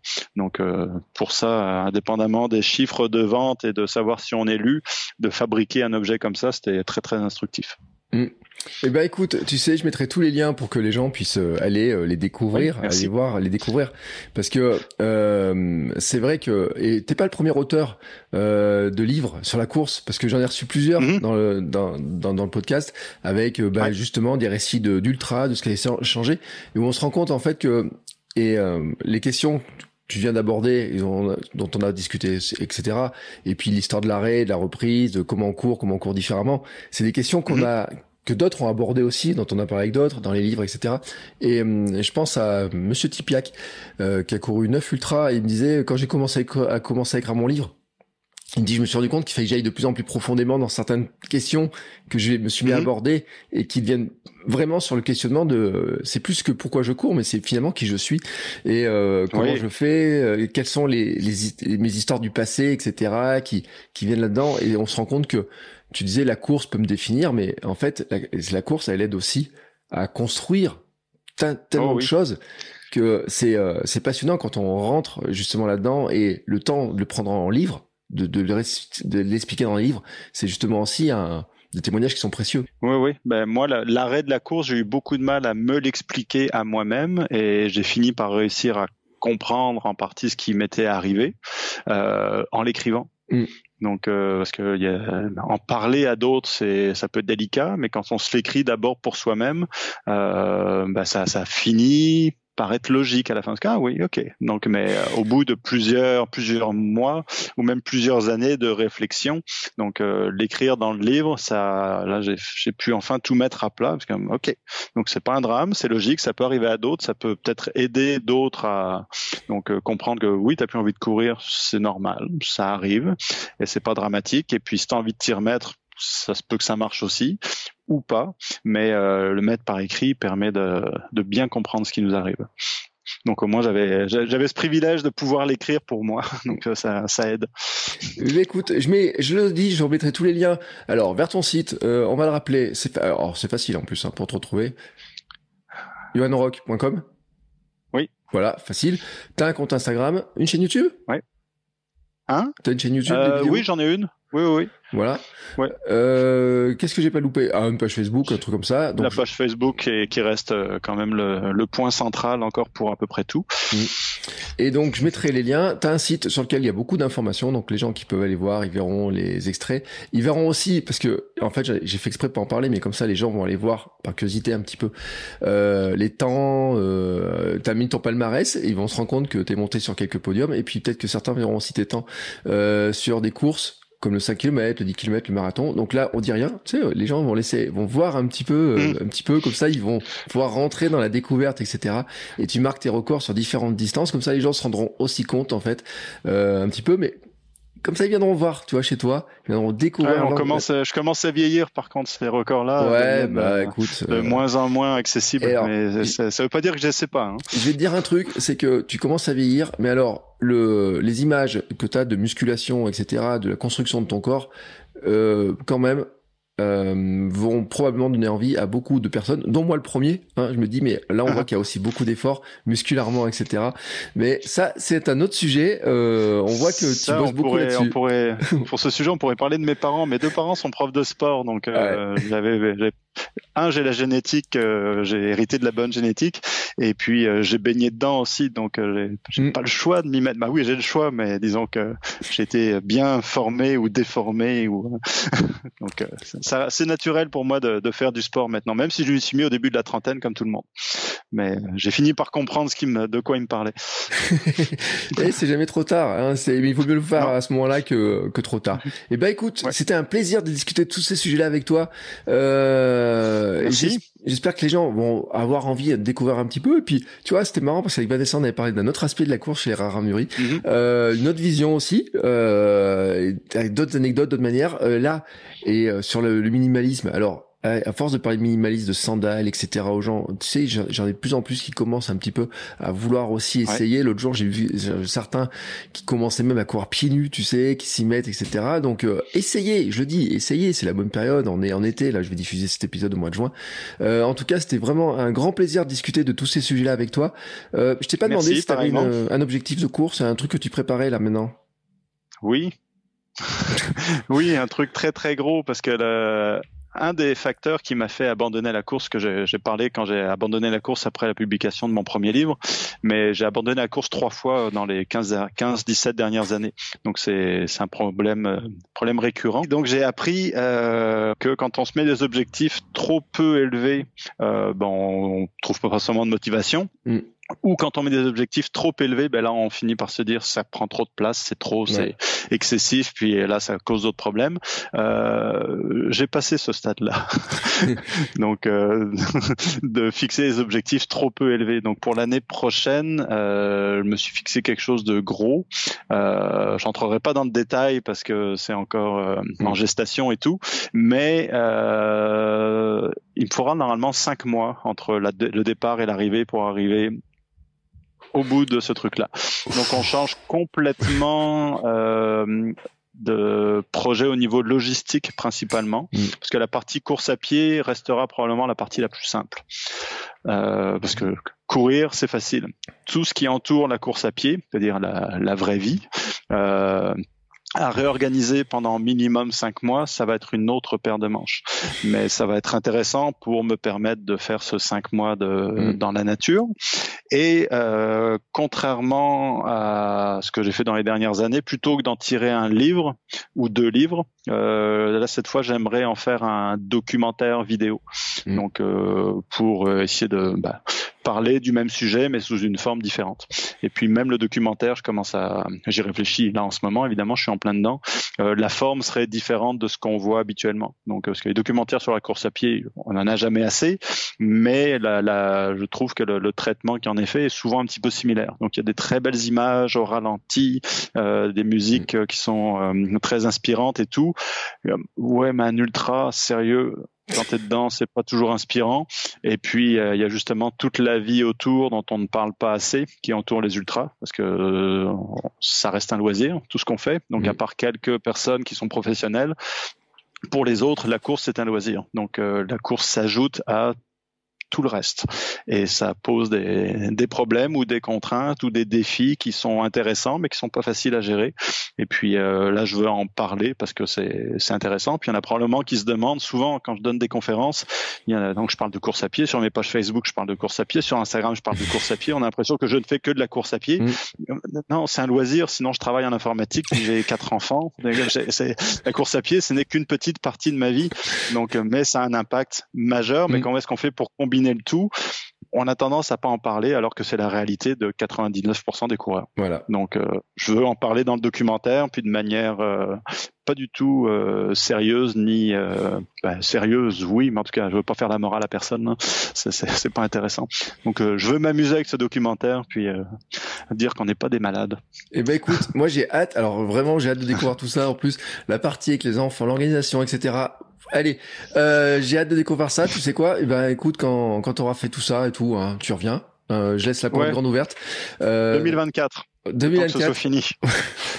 c'est long, hein. c'est des longs projets, mais c'est intéressant. Voilà. Et eh ben écoute, en tout cas, c'était vraiment un grand, grand, grand plaisir de t'avoir avec nous. Euh, vraiment plaisir de découvrir vraiment. Puis alors, à la fois la course, tout, tout l'ensemble et tout. Puis t'as ton parcours qui était vraiment euh, très intéressant. Euh, je le répète, je mets tous les liens dans les notes de l'épisode. Et puis, euh, bah écoutez, nous on se retrouve la semaine prochaine avec un nouveau, euh, un nouvel invité, une nouvelle invitée. Euh, je sais pas encore qui c'est, mais j'ai quand même une petite idée, on va peut-être partir un peu dans le minimalisme, etc. J'ai quand même quelques personnes. Et puis peut-être des distances plus courtes aussi, avec d'autres personnes avec des distances plus courtes, mais qui restent des défis pour elles. Et euh, parce que euh, on n'a pas tous non plus la capacité de faire autant de kilomètres. En tout cas, c'était super intéressant. Merci beaucoup, merci. Johan. Et euh, ben écoute, belle continuation. Très bientôt. Merci. Oui, merci beaucoup. À la prochaine. Bon, c'est encore moi. J'ai un dernier petit mot à vous dire avant de vous laisser écouter un autre épisode de podcast. Si vous avez apprécié cet épisode, je vous invite à vous abonner, bien entendu, au podcast. Vous pouvez le faire sur Spotify, Apple Podcast et tous les lecteurs de podcast. Mais aussi, si vous voulez, à laisser une petite note 5 étoiles sur Apple Podcast. Vous savez que ça aidera le podcast à se faire découvrir et à permettre à plein de gens de découvrir aussi les vertus du mouvement. Allez, ce coup-là, je vous laisse et je vous souhaite à tous une très belle journée.